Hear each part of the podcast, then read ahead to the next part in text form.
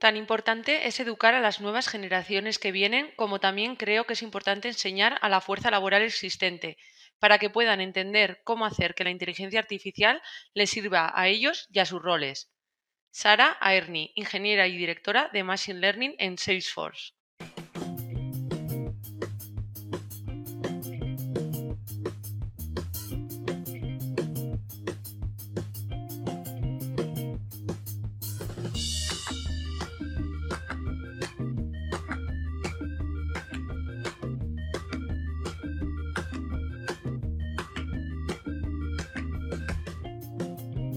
Amigos y bienvenidos a esta segunda temporada de Lo que hay que oír, el podcast de Spain. Hemos vuelto de vacaciones de verano con muchas ganas de retomar estos podcasts y con los temas más punteros y los mejores invitados por delante. Para los que aún no nos conozcáis, Spain AI es una red nacional que trata de conectar a toda la comunidad de profesionales, empresas y entusiastas de la inteligencia artificial, tanto en España como en todo el mundo hispanohablante. Hay mucha gente colaborando en esta red y en este episodio estaremos con vosotros Esther Ollaga y Mónica Blanco. Os animamos a suscribiros al podcast para no perderos ningún episodio y recordad que también podéis consultar nuestra página Spain bar-ai.com o seguirnos en redes sociales. Nos podéis encontrar en Twitter, YouTube, LinkedIn, Facebook o YouTube como SpainAI. Lo primero de todo, queremos agradecer a Ginés su participación en este primer episodio, episodio de la segunda temporada de nuestro podcast. Para los que no le conocéis, Ginés Ruiz es catedrático en matemáticas y director del centro IES Alcántara en Murcia.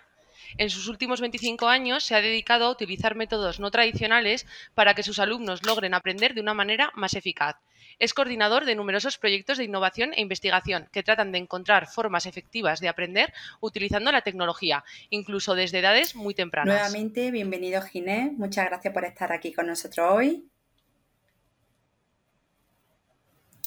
En este episodio, aprovechando el inicio del nuevo curso, vamos a adentrarnos contigo en el apasionante mundo de la educación con métodos no tradicionales desde edades tempranas. Muchos de nuestros hijos o hijas, niños, van a primaria, secundaria o incluso bachiller y pueden que no hayan aprendido todas las herramientas necesarias para enfrentarse a estas nuevas tecnologías que están en la boca de las grandes empresas y que en el momento de elegir una carrera o vocación, pues podría ser una gran ventaja tener estos conocimientos previamente tecnológicos. Por eso vemos muy relevante este tipo de iniciativa que vas a contarnos ahora. Un aspecto que nos ha llamado mucho la atención es tu espíritu innovador enfocado a la educación primaria. Entonces, bueno, pues queremos saber un poquito más sobre ti, sobre esta área eh, ¿Desde cuándo eres docente y qué te motivó a hacerlo? Muchas gracias a vosotros por invitarme. Mm, la verdad es que cuando terminé la carrera conocí a un profesor de pedagogía y me invitó a, colaborar con él en investigación de nuevas metodologías y crear materiales multimedia. Ah, era el año 92 y la verdad es que en aquella época no existía mucho la palabra multimedia era hipertexto y hipermedia, pero empecé a trabajar con nuevas metodologías, empecé a meterme en el mundo de la enseñanza, aprobé la oposición ese año y la verdad es que desde entonces lo que hemos hecho ha sido trabajar un poco en ver cómo podemos enseñar de otra manera para que los alumnos aprendan de otra forma. ¿Y, y cómo ha sido tu experiencia a lo largo de los años como docente? Pues al principio y ligado a la investigación que yo hacía, empezamos a crear materiales multimedia para los estudiantes. Entonces creamos programas para que los alumnos aprendiesen mejor. Cada vez que creábamos un programa, una de las cosas que aprendimos fue probarla con estudiantes. Entonces veíamos que si el alumno aprendía más o no aprendía más. Y vimos, después de crear muchos programas, que era muy difícil crear un programa que, el alumno aprendiese más con él.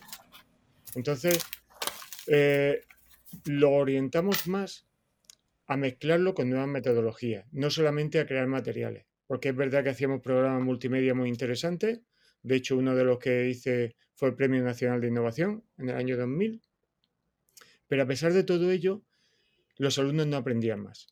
Es decir, los alumnos hacían muchísimos ejercicios, en aquella época hacíamos programas que te leían todo el texto, que podías escuchar música, hacías los ejercicios bien, te daban puntos y tenías vídeos motivadores, pero al final los chavales hacían ejercicios, hacían muchos ejercicios, pero luego no entendían muchas cosas, no razonaban bien.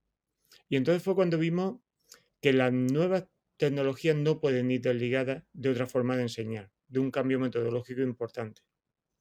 En aquella época el cambio metodológico no se daba mucho, había pocos centros que estuviesen trabajando en nuevas metodologías. De hecho, en la Facultad de Pedagogía, me matriculé en Pedagogía, los profesores de Pedagogía enseñaban igual que los de Matemáticas. Cogía un señor, subía una tarima, soltaba un rollo y se iba.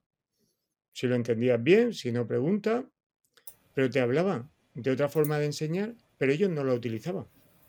Sin embargo, enseñaban igual que un matemático, igual que otro profesor. Y eso fue lo que nos llevó a crear experiencias donde los profesores enseñaran de otra manera, para que los alumnos pudiesen aprender de forma distinta. Y esa es la parte más compleja. ¿Cómo enseñas de otra forma? Porque hoy, por ejemplo, a mi centro han llegado más de 50 ordenadores nuevos, pero ¿qué vas a hacer con ellos? Porque si al final tú a un alumno le das un ordenador y le enseñas como hace 30 años, el resultado no va a ser mejor por muchos correos que le envíe, por mucho Classroom y por muchas plataformas que utilicemos. Y ahí es donde está la diferencia entre una cosa y otra. Entonces, a lo largo de estos años hemos ido uniendo piezas, aprendiendo poco a poco, y poco a poco hemos ido encontrando una forma que sí estamos encontrando que sea Con más referencia a lo que estás comentando ahora mismo, eh, ¿cuáles son las características, ¿no? las cualidades que una persona Mm, que un profesor, para ser un buen profesor o profesora, tienen que tener?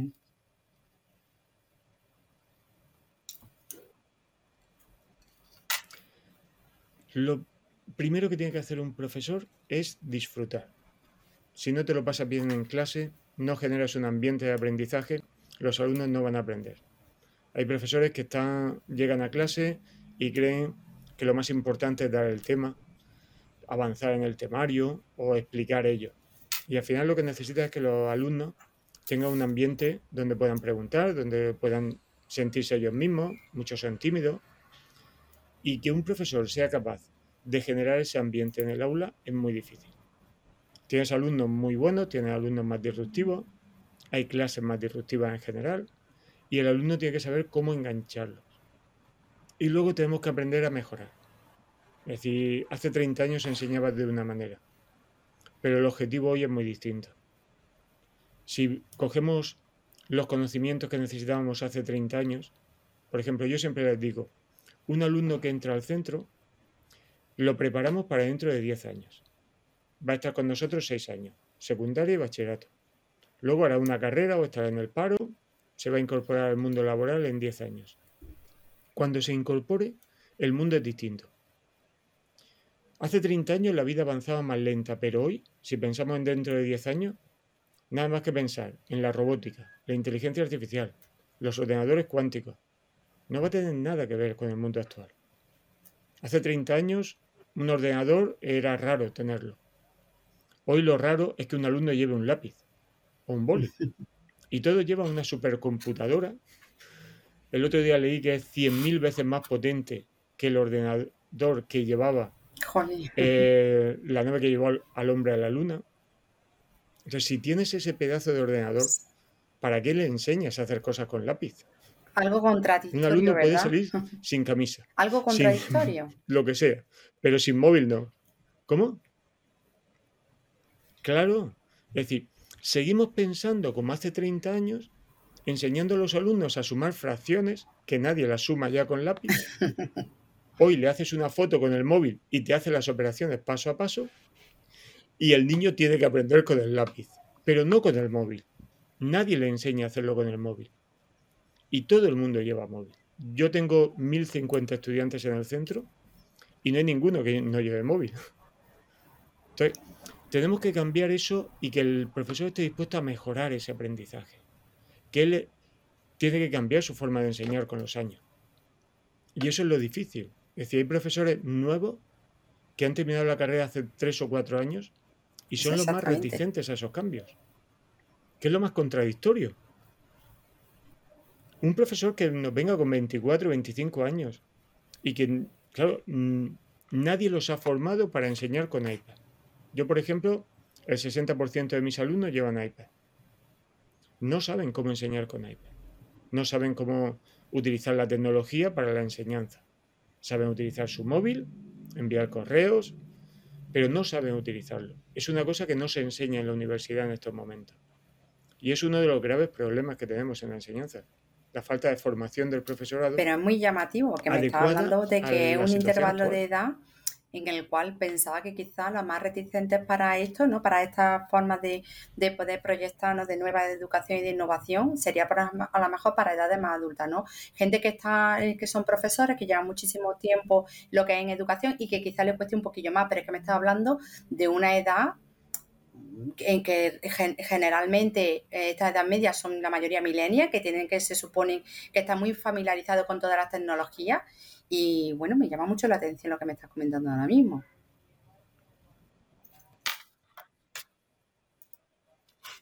Fíjate, mira, en mi centro pusimos durante el confinamiento en marcha la plataforma Slack para comunicarnos. Pues todo el mundo se conectó inmediatamente, los profesores que tienen más edad, que se van a jubilar en uno o dos años, vieron que era muy útil, eh, han visto que los alumnos tienen que aprender de otra manera y hacen muchos cambios. Siempre hay excepciones. Pero la mayoría han visto que es importante que los alumnos aprendan de otra forma. ¿Por qué? Porque tienes familiares. Tienes hijos, tienes sobrinos, tienes nietos. Y ves que si los formas como antes, pues es mejor formarlos de otra manera.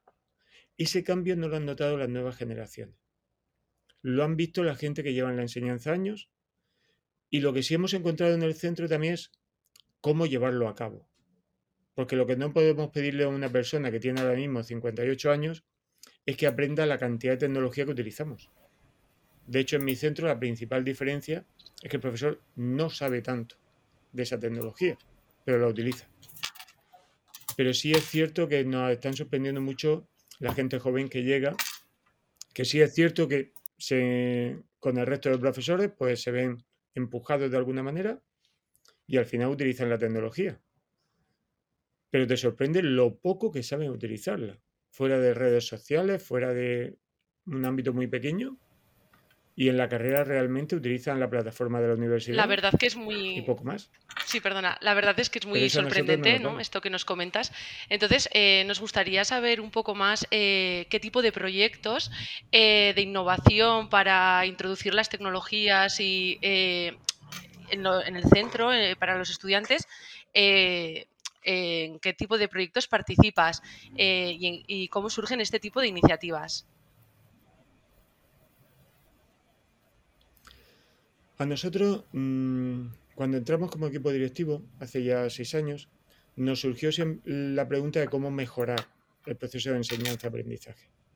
Tenemos ahora mismo los centros privados que están sacando una diferencia brutal con la enseñanza pública, en resultados de pruebas PISA, en muchos resultados. Y nosotros somos un centro público y queremos que nuestros alumnos pues, tengan las mismas oportunidades que el resto.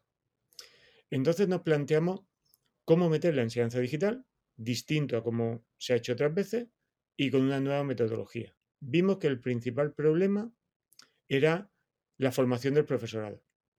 Si a un profesor le tenemos que enseñar a utilizar un iPad, a utilizar plataformas, a utilizar muchas herramientas tecnológicas, tenemos el problema de que esto va a avanzar muy lento. Los centros que lo han intentado han visto que eso avanza muy lento. Y lo hicimos al revés. Yo les dije a los padres, los reuní, eran 120 padres, y yo les dije, mira, yo tengo profesores que están dispuestos a enseñar de otra manera. Vuestros hijos no van a recibir PDFs para leer con el iPad, sino que van a crear contenido con el iPad. Eran alumnos de 12 añitos. Decían, ¿qué van a crear? Digo, ya está hablado con un museo, van a producir materiales para un museo. Ellos, por algunos les daba la risa, si no saben cómo funciona un iPad, digo, no os preocupéis. Digo, mira, los profesores tampoco saben cómo se utiliza el iPad. Pero no pasa nada. Vosotros confiáis en nosotros, los profesores no van a aprender cómo se utiliza el iPad, pero vuestro hijo sí. Fue sorprendente porque confiaron cerca de 90 profesores, con 90 padres, perdón, confiaron en el proyecto. y se matricularon en digital. En aquella época tenían que pagar cerca de mil euros porque compraban un iPad, Fuiste un seguro buen orador y, y los libros de cuatro bien. años en papel y en digital. Sí. Yo se lo dije, digo, mirad, vuestro hijo van a estudiar historia en un libro en papel, porque se ve mejor que una pantalla digital, aunque sea la del iPad. Pero ellos confiaron. De hecho, cuando empezamos, les sorprendió porque, mirad, los alumnos, en cuanto llegaron los iPads, los profesores preocupados. ¿Cuándo nos vais a formar?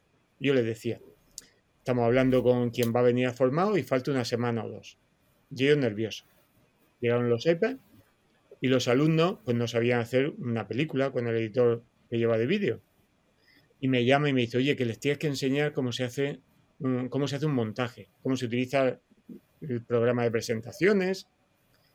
Y yo fui al aula y les dije, mirad, como hoy es viernes, yo el lunes os voy a enseñar a hacer una película. Y les puse en la pizarra qué cosas les iba a explicar. El lunes llegué y les dije, venga, ¿quién sabe hacer estas cosas que puse en la pizarra? Y cuatro o cinco alumnos ya sabían. Y entonces los puse a enseñar a los demás. Y yo no le enseñé a nadie. Y así empezamos. Unos alumnos fueron enseñándole a otros. No eran capaces de profundizar mucho, pero sí es verdad que éramos capaces de lo básico, que se lo enseñase entre ellos. Y el profesorado lo dejamos tres semanas sin formación. Y a las tres semanas empezamos. Y ellos vieron que los alumnos son los que tienen que crear vídeos, los que tienen que hacer presentaciones, los que tienen que crear contenido, y el profesor no tiene por qué saber cómo se hace. Realmente el profesor da su asignatura y le dice, venga, me vais a hacer un trabajo Y sobre esto". Ginés, resumiendo un poquito sobre lo que ahora mismo estás especificando detenidamente, ¿cuál piensas tú que, puede, que, que qué beneficio presenta lo que es la forma de aprendizaje, o sea, de aprendizaje mm, de esta nueva transformación digital que estamos viviendo con respecto a la tradicional? ¿Qué es realmente lo- lo- los beneficios, ¿no? En resumen.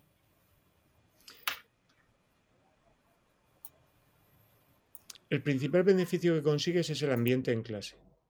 La relación, por ejemplo, entre profesores, que entre los profesores, eh, como están trabajando en equipo, mejora, y con los alumnos. Pero realmente, después de cuatro años, este año, por ejemplo, hemos hecho la evaluación, ha bajado el fracaso escolar. Pero el fracaso escolar ha bajado en un 7%. El rendimiento académico ha mejorado. Es decir, ahora mismo tenemos unas notas medias que nunca habíamos obtenido. Esos alumnos que empezaron trabajando así, ahora están en bachillerato y el año pasado en cuarto de la ESO ya obtuvieron una nota media de 7 todos los alumnos de cuarto. O sea, tenemos un grupo, 150 alumnos en cuarto muy bueno. Estamos teniendo unas notas en bachillerato que nunca habíamos obtenido. Por ejemplo, el que ha obtenido la nota más baja en el bachillerato de ciencias, de investigación, ha sido un 8,9. Son grupos que nunca habíamos tenido. Entonces, las notas han mejorado en general. Pero las notas no es solo lo importante, es decir, el ambiente y luego las habilidades que estos alumnos tienen. Por ejemplo, mañana les propone, oye, a mí me llamó un director general que quería venir al centro y les dije, pasado mañana viene un director general, me vais a hacer una presentación con una aplicación, tenéis que hacer un par de cosas. Y me dijeron, perfecto, ¿cómo se llamaba la aplicación? Digo, ¿no la conocéis? Dice, no, la aprendemos esta tarde. Para mañana tienes ya un borrador. No atrancan. ¿Y- Tú les propones cosas y ellos son ¿Y por capaces de hacer crees- cosas increíbles. Perdona, eh, De relacionado con ello un poco. ¿Por qué crees tú ejemplo, que, que, encue- que- que, bueno, esa forma de interactuar de beneficio que está ahora mismo recurriendo con esta nueva forma de implementación ¿no? de lo que es este aprendizaje, le hace llevar a ellos pues que se vuelquen o que tengan ahí tanto, que sea tan positivo, ¿no? Porque se encuentra, como tú decías, dentro de un entorno familiar, porque se encuentran de alguna forma que están trabajando con algo que ellos día a día pues conocen y esa herramienta.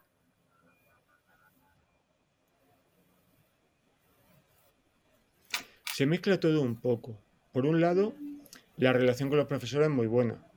Luego, si te equivocas, no pasa nada. Cosa que en la enseñanza tradicional el error parece que es algo que está muy mal. Aquí no. Aquí te has equivocado, te ayudamos y lo haces mejor. Eh, por otro lado, la autoestima. Tú tienes alumnos que les cuesta hacer una cosa que les gusta y tú lo ayudas. Y le vas empujando. Y si no lo hace perfecto, no pasa nada. No buscamos la perfección, buscamos que muchos alumnos sean capaces de hacer muchas cosas. Entonces, se mezcla todo un poco de manera que al final consigue alumnos que están más motivados y que tienen mejor autoestima. Alumnos muy tímidos en primero de la ESO, en tercero, por ejemplo, vino a televisión a hacer una entrevista, pues ellos querían ser los que hablasen en público. Y sus padres me decían, pero si este no hablaba hace dos años. bueno, pero aquí tiene un ambiente donde ha hablado en público, se ha equivocado, lo ha hecho mal, luego lo ha hecho mejor, luego lo hace muy bien. Y ha ido aprendiendo, que es lo que interesa. Es decir, un alumno viene a evolucionar. ¿Y cómo queda la figura del docente en este aprendizaje autodidacta? El docente aquí, la parte más importante del docente es que no tiene que tener los conocimientos para hacer todas las cosas. El, docente queda más como un facilitador. Un facilitador que lo que hace de alguna manera es que proporciona herramientas para que el alumno aprenda. Le proporciona eh, conocimiento. Si no sabe una cosa, pues le dice dónde la puede aprender, aunque él no la sepa, que es lo más interesante. Le va proporcionando eh, instrumentos que necesita, técnicas de trabajo. Los alumnos no son capaces de trabajar en grupo, tan importante luego en el mundo empresarial. Entonces el profesor es el que los va guiando y les va enseñando cómo tienen que trabajar en grupo, cómo tienen que relacionarse. De alguna manera se parece más a un director de proyecto que a lo que es el profesor tradicional que transmite contenido. Y por otro lado, lo que pretendemos un poco es que el estudiante aprenda de la forma más autónoma posible. Porque si el, alumno es capaz de aprender de forma autónoma cuando salga al mercado laboral, va a ser capaz de formarse cada vez que necesite cambiar. Cosa que las generaciones anteriores han tenido muchas dificultades para ello. Y los, y los profesores se adaptan bien a esa nueva metodología porque entiendo que de primeras cuando llegan al centro nuevos y se encuentran que es un centro tan innovador con esta nueva tendencia de metodologías tan innovadoras, ¿cómo, cómo es esa primera impresión? ¿Cómo se enfrentan a esa situación? Este curso han venido cerca de 30 profesores nuevos, hay 100 profesores y muchos de ellos se han asustado el otro día me lo comentaba una profesora. Dice, yo 20 años de profesora, he llegado aquí, creo que no sé nada. Y se había agobiado. Digo, no, vamos a ver, esto, tú estás con gente que lleva muchos años haciendo muchas cosas. Entonces le enseñaron cosas que hicieron el año pasado y, claro, hacen miles de cosas. Entonces le dije, no, aquí lo importante es dar un paso cada año, hacer un poco, avanzar un poco. Y como tienes compañeros que ya llevan una línea, tú lo único que tienes que hacer es como cuando vas con un grupo en montaña. Tú te unes al grupo, vas hablando y cuando te das cuenta, pues has recorrido una buena ruta. Pero no eres consciente de todo lo que has hecho. ¿Por qué? Porque vas trabajando el día a día. Y lo importante es eso, que hay un equipo, que no son profesores aislados. Entonces, un equipo el que te acompaña, el que te va ayudando, es que aprender, ¿no? Que no, solamente por parte del alumno, sino que también por parte del profesorado, el que día a día vaya aprendiendo de, de, lo que son los demás profesores y además de sus alumnos, ¿no? Que yo creo que eso se nos olvida muchas veces. Claro. Esa es una cosa que hicimos hace cuatro años, que fue hacer formación entre profesores. Y desde la consejería pues te envían un ponente para que dé una charla y yo decía, no, no, Aquí vamos a tener cuatro ponentes que van a ser profesores de aquí. Uno enseñan a otro y vamos rotando por los talleres, como si fuésemos... Y luego hay una cosa muy importante y es que hace dos años ya conseguimos hacer talleres que los ponentes sean nuestros alumnos. Entonces ellos hacen talleres para profesores. Porque el proyecto se difundió a, a, lo largo de la región, se apuntaron numerosos profesores y fueron nuestros alumnos los que dieron los talleres para los profesores y te sorprendía porque no sabía cómo lo iba a encajar el profesor, que el ponente fuese un estudiante. Y no, no, la verdad es que estuvo muy bien. Es decir, esa labor de que no es una persona con un currículum que viene a darme una charla. No, no, es un estudiante de un instituto que viene a explicarme cómo trabajan y cómo ellos aprenden, cómo utilizan herramientas digitales. La verdad, que, suena todo eh, fenomenal y, súper interesante. Eh, vamos a pasar ahora a hablar de inteligencia artificial, que para eso eh, estamos en este podcast. Entonces, nos gustaría saber cómo encaja la inteligencia artificial en esta, en esta iniciativa de, que lleváis en vuestro centro. El año pasado comenzamos con Almo de Google, pues estábamos colaborando con él y se nos ocurrió pues comenzar con inteligencia artificial y hacer algo con Google Assistant. La idea clave era que la inteligencia artificial le da mucho miedo a la gente. Tú dices que vas a hacer un proyecto y mm, como pongas las palabras inteligencia artificial, se borra todo el mundo. El profesorado le da miedo, muchos alumnos también. Y lo que queríamos es cómo llevarla a los estudiantes de manera que fuese eh, a un nivel asequible. Entonces, el año pasado ya comenzamos con estudiantes de cuarto de la ESO y de primero de bachillerato. Eh, asistieron a algunas charlas, estuvieron practicando hacer con Google Assistant, creando ya su, su primer pequeño programita. Y la verdad es que fue muy, una gran idea porque los alumnos ven la inteligencia artificial de otra manera. Ellos la entienden de otra forma. Yo les dije que ellos tenían que aprenderla pero tenían que crear materiales para enseñárselo a otros. Y me sorprendió mucho porque los primeros vídeos que ellos hicieron, pues la verdad es que tenían mucho que mejorar, pero ven la inteligencia artificial como algo muy asequible. Y ven que se pueden hacer muchas cosas, tanto en robótica, a través de bots, como en muchos campos. Si es cierto que no es tan sencillo como ellos creen. Por ejemplo, tuvimos una charla con Moisés, nos enseñó cómo utilizar la inteligencia artificial en videojuegos.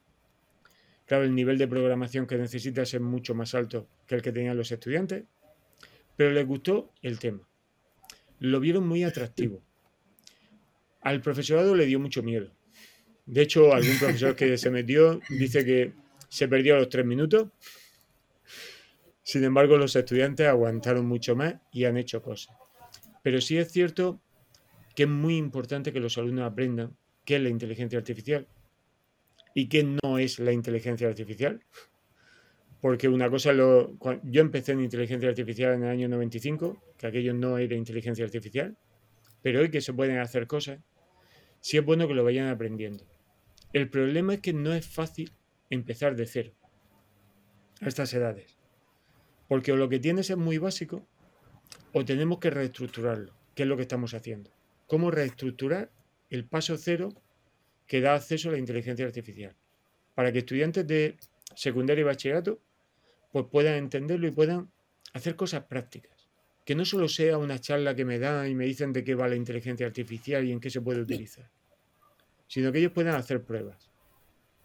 De hecho, este año lo que queremos es hacer eso. Es decir, estamos mm, intentando montar un par de proyectos donde los alumnos pues puedan manipular inteligencia artificial de alguna manera, sin entrar muy en profundidad, y lo queremos hacer al revés de como siempre se ha hecho, es decir, tú antes dabas la teoría, luego te ponías a programar y luego creabas. Ahora lo queremos hacer al revés. Vamos a coger un programa ya hecho que tiene inteligencia artificial, vamos a descomponerlo y, y manipularlo. Y a partir de ahí ir bajando, encontrando la base teórica que hay, aprendiendo las distintas partes de la inteligencia artificial, qué tipo de aprendizaje hay, para qué son, pero partiendo siempre de algo realista. Por ejemplo, un robot. Le podemos añadir un módulo de inteligencia artificial y que se mueva por el centro. A partir de ahí, pues manipulas eso y ves si funciona mejor o peor. Y luego vas bajando y vas aprendiendo, lo puedes llamar inteligencia artificial o no, qué tipo de aprendizaje hace. Pero parte de algo manipulativo y sabe que cuando aprende algo, luego puede volver a algo manipulativo y tocarlo. Lo mismo se puede hacer con los bots. Es decir, que puedan, pero siempre partiendo de algo y luego con un objetivo. Ellos, por ejemplo, su objetivo es crear cosas útiles. Por ejemplo, queremos crear un robot que pueda coger, colocarle una cámara 360 y hacerte una visita virtual de un museo, grabarla. Si ese robot puede llevar inteligencia artificial, pues estaría genial.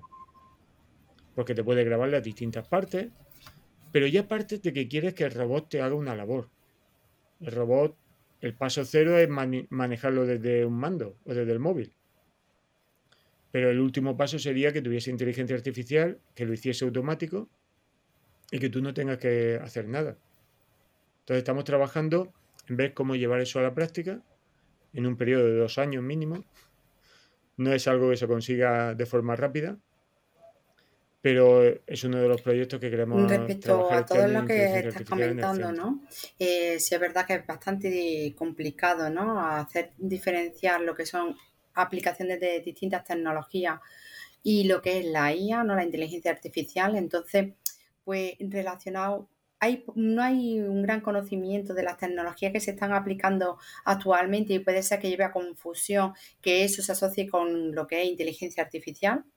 Pero bueno, dentro de todo ello, mm, ¿cómo consideras tú que, es significativo es el que un estudiante tenga claro qué es la IA y, le, y para qué le puede servir después, el día de, mañana, eh, bueno, para, entre otras cosas, para escoger una carrera universitaria, ¿no? O para que después pueda eh, trabajar profesionalmente en ello.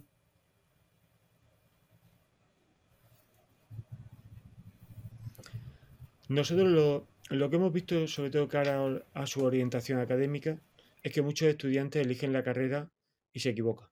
Es decir, el porcentaje que se equivocaba hace 30 años era mucho más pequeño que actualmente. Actualmente los alumnos estudian unos contenidos curriculares y luego llegan y no saben qué es una carrera de mm, ingeniería telemática, no la saben diferenciar de ingeniería industrial, no saben, quiero aprender inteligencia artificial, en qué carrera está, cómo la puedo desarrollar.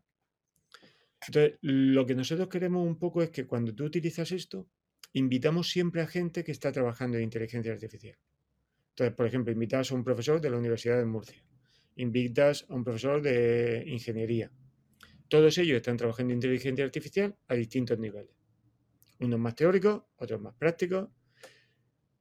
Con todo ello lo que consigue es que venga gente de fuera y te diga en qué se está utilizando realmente y para qué te puede servir. Y ya no es el profesor quien le enseña, no, hay gente que lo está utilizando. Por ejemplo, hay una persona de una empresa que va a venir a enseñarnos cómo robots que se están creando ahora mismo llevan inteligencia artificial para construir, por ejemplo, mm, la creación de un avión. Entonces, que tú tengas de distintos campos personas que pueden venir a darte esa información, lo que hace es abrirte la mente a la hora de elegir tener una cantidad de información que una persona sola no te puede proporcionar. Y eso es lo que necesitamos que tengan los alumnos, para equivocarse menos. Otra de las opciones cuando podemos es que puedan trabajar con este tipo de profesores en una parte del proyecto. Porque esa relación hace que afinen más si te gusta esa carrera. Y que afinen más si eso es de verdad lo que te gusta. Por ejemplo, inteligencia artificial a un nivel pues necesitas muchas matemáticas. A otro nivel va a utilizar menos matemáticas. Si tú tienes dificultades en trabajar las matemáticas en profundidad, pues no es lógico que te metas en ciertas partes. Es más lógico que te metas en otras. Todos esos temas la gente los desconoce totalmente. Creen que la inteligencia artificial es, pues te estudias cuatro asignaturas y ya está. No, esto es mucho más complejo. Hay mucho campo. La inteligencia artificial no es un tema, ¿eh? son miles de temas y está muy ramificada en Pero para eso haría falta un asesoramiento, ¿no? Lo que estamos hablando, por parte de, pues yo creo de lo que son, o sea, a nivel gubernativo, eh, información por parte del profesorado, por ejemplo, cuando está en el bachiller, ¿no? Que ya tienes que escoger, pues de alguna forma que se le asesorara para que, por lo que tú estás diciendo, ¿no? Para que pudieran escoger y escoger bien.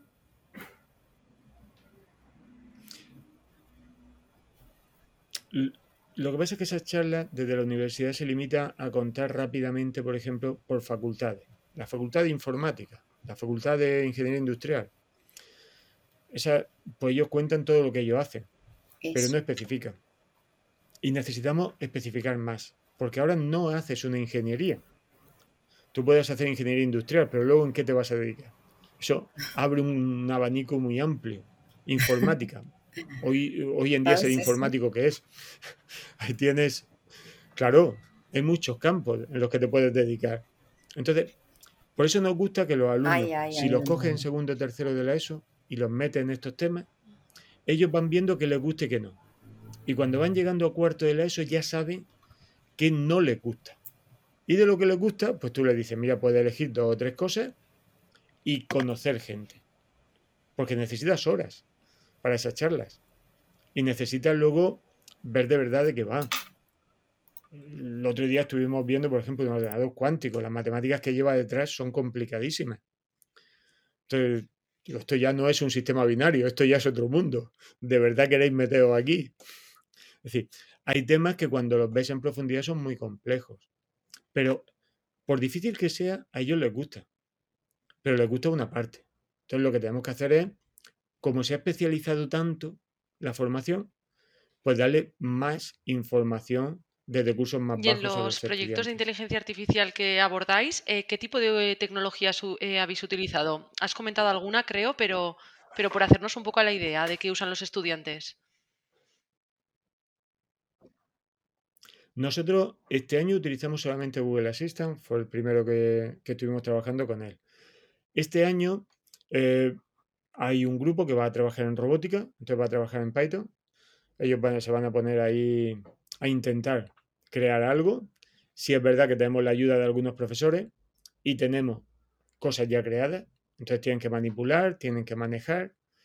Ten en cuenta que hay alumnos que van a empezar a programar ahora. Entonces no pueden manejar el código directamente. Entonces los tenemos que redirigir a cosas más básicas. Pero sí es cierto que sin tocar el código, tocan los parámetros que luego en el código están programados, pero ya ves si funciona mejor o funciona peor. Entonces ellos van a trabajar un modelo más teórico y en dos años que sepan programar, que sepan bajar el código, retocar, programar y todo eso. Pero eso siempre lo hacemos a medio plazo. Cuando nosotros empezamos este proyecto hace seis años, la verdad es que no nos imaginábamos lo que pueden hacer los alumnos. Entonces, en inteligencia artificial lo que queremos es ver lo que pueden hacer en los próximos dos años. Tomarlo con calma y que ellos vayan programando. Este año nos hemos limitado Me parece impresionante que alumnos de secundaria eh, vayan a coger Python y a ponerse a programar. Vamos, enhorabuena, a ver cómo, a ver cómo va y me, encantará saber un poco de cómo va el proyecto. Queremos, em, queremos recordar a nuestros oyentes, bueno, por hacer una cuña también publicitaria de nuestro canal, que tenemos un taller, ¿no? De qué es la inteligencia artificial para jóvenes de instituto eh, que va a ser impartido por José Pedro Manzano, bueno, que ha sido impartido por José Pedro Manzano y que lo tendréis, que podréis visitarlo en nuestro canal. Así que os remito un poquito también para que en este caso, si queréis aprender un poquito más, ¿no? O tener algún concepto más mm, en más profundidad, pues que podáis también verlo y, y bueno, y aprovechar la oportunidad.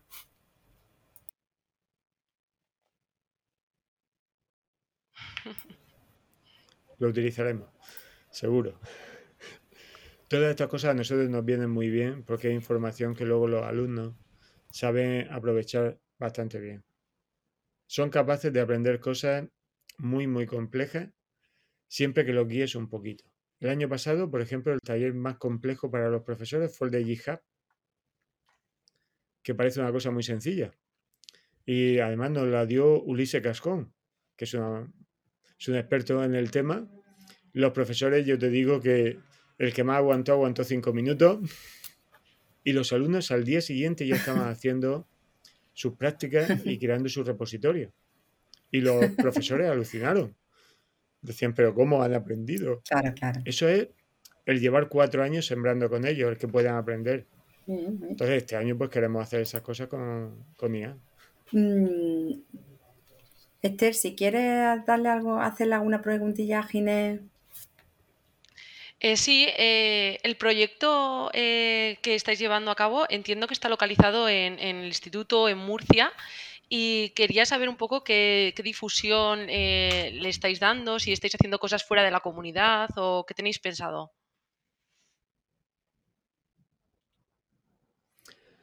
El año pasado estuvimos trabajando con La Rioja y tuvimos contacto con, el País Vasco y con Canarias. Lo que pasa es que fue un año muy complicado para trabajar. El tema de la pandemia lo ha frenado todo. La gente ha estado un poco en stand-by. No había manera de que se moviese. Pero ya estuvimos haciendo cosas con un ciclo superior de robótica de, de La Rioja. Y este año lo que queremos es, ahora que ya estamos en marcha, porque los institutos El mes de septiembre es poner el instituto en marcha. Ahora en octubre empezamos. Lo que queremos es retomar esos contactos, porque sí es verdad que cuando un alumno nuestro trabaja con un alumno de Pamplona, un alumno de Canarias, de Córdoba, pues no es lo mismo. Fíjate que eh, es el mismo que puedes hacer con, un, con otro centro de Murcia, pero cuando están fuera, ellos se motivan mucho más.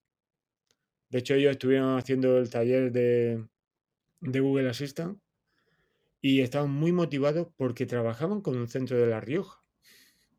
Sí, es verdad que yo era un ciclo superior y nosotros éramos alumnos de cuarto de la ESO. Pero la motivación que tenían, las ganas, son mucho mayores. Entonces queremos contactar con otros centros, sobre todo por la motivación que conseguimos con los estudiantes. Eh, sí, sí.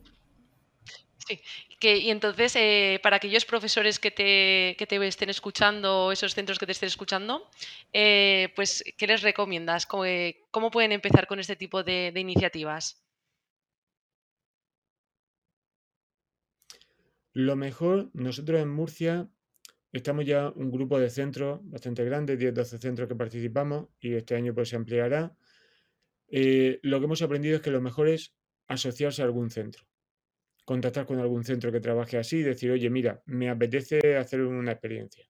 O comenzar, visitarnos, trabajar juntos, es lo más cómodo. Porque comenzar solo es muy difícil. Y luego mmm, es complicado montar un equipo de profesores si no tienen gente que tire. Entonces lo mejor es asociarse, trabajar con otro equipo, que no hagan una reunión de formación ellos solos, sino asistir, por ejemplo, a las reuniones de formación que hacemos otros centros, porque al profesor le pasa lo mismo. Si profesores de Pamplona trabajan con profesores de Alcantarilla, les gusta más que si son profesores de Alcantarilla solamente. Y la formación es más divertida. Y luego también las experiencias que se pueden hacer, las visiones distintas. Entonces es más enriquecedora. Yo, mi, mi consejo siempre es unirse a centros que lo hagan. Los centros nos encanta colaborar con otros centros no conozco centros que digan, no, esto es mío y ya está. Los centros normalmente abrimos las puertas, colaboramos con otros y participamos en experiencias Ginés, te vamos a hacer una preguntilla un poquillo, no sé, personal o alguna anécdota o proyecto en particular que nos puedas contar de alguno de tus alumnos o de los profesores o de este ámbito en el cual, bueno, pues estás actualmente familiarizado.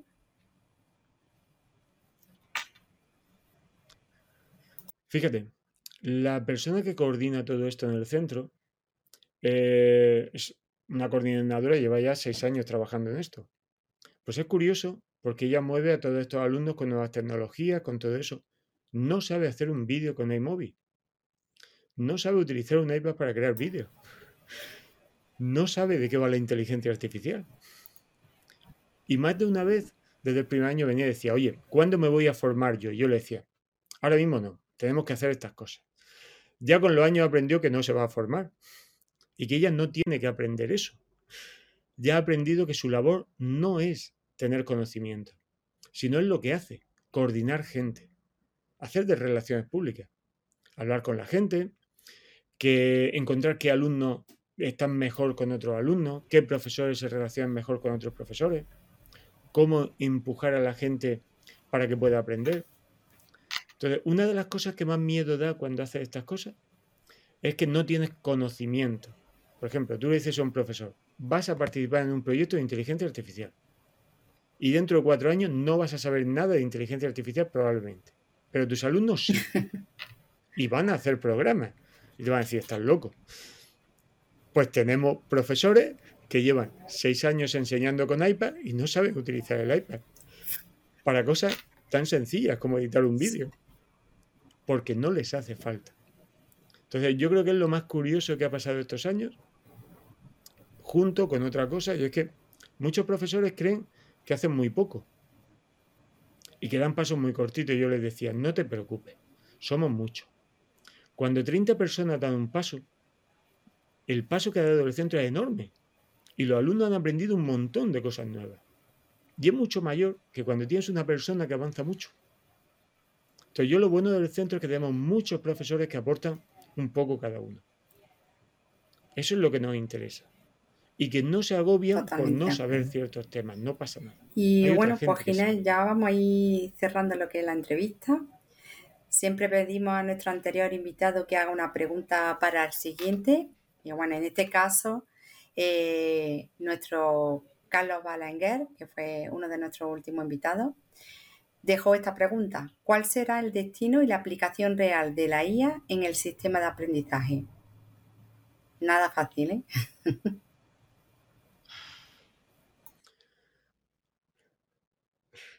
Yo hace 20 años creía que iba a crear, que con ellas se iban a poder hacer tutores multimedia inteligentes que enseñasen mejor. Ahora ya no creo tanto en eso. Creo que la inteligencia artificial va a servir más para que lo que hacen los alumnos sea más efectivo, para que los alumnos creen materiales más efectivos y los dirijan más, pero no para enseñarles más. Creo que el aprendizaje tiene que ser más autónomo la inteligencia artificial tiene que ser algo en paralelo, no un tutor que me enseña a mí, sino algo que me ayuda a mí a aprender, a buscar información y a dirigirme por rutas efectivas. Por ejemplo, ahora mismo, alguien quiere crear un material en Python de inteligencia artificial, lo pone en Google y se puede morir, porque no sabe por dónde empezar. Sin embargo, una inteligencia artificial que haya visto tu aprendizaje un tiempo, te puede dirigir por rutas que tú puedas aprender de forma más efectiva. Claro. No para enseñarte, sino para ayudar a dirigirte. Pues eh, ahí queda la, la respuesta. Y ahora te toca vengarte. Eh, ¿Qué le quieres preguntar a nuestro próximo invitado? Yo la pregunta para el próximo invitado sería, pues dentro de mm, 10 años solamente, que tanto los ordenadores cuánticos, la inteligencia artificial y la robótica, pues probablemente hayan hecho un cambio radical en lo que es el mundo, ¿cuál será el papel de las comunidades de aprendizaje en ese momento? Porque es algo que tiene que evolucionar. Es decir, las comunidades de aprendizaje hace 20 años pues eran muy escasas. Hoy en día pues son mm, tienen un papel muy importante. Y dentro de 10 años hay que ver cómo deben haber evolucionado y qué papel tendrán. Adaptado a esos nuevos tiempos con toda esta tecnología que tanto va a cambiar. Eh, muy bien, eh, ahí queda apuntada. Se la lanzaremos a nuestro próximo entrevistado. Y eh, también te queríamos, queremos aprovechar a preguntarte a ver si nos das algún nombre, algún contacto eh, para que tengamos, para que podamos entrevistar en el futuro que te parezca interesante para el podcast. Yo recomendaría a José Tomás Palma, es un profesor de inteligencia artificial de aquí de Murcia.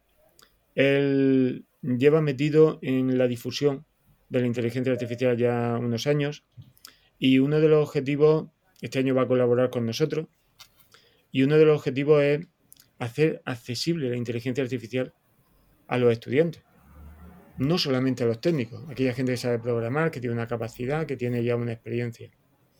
Y ese es el, el camino que a mí más me preocupa en estos momentos y que él ahí puede aportar bastante.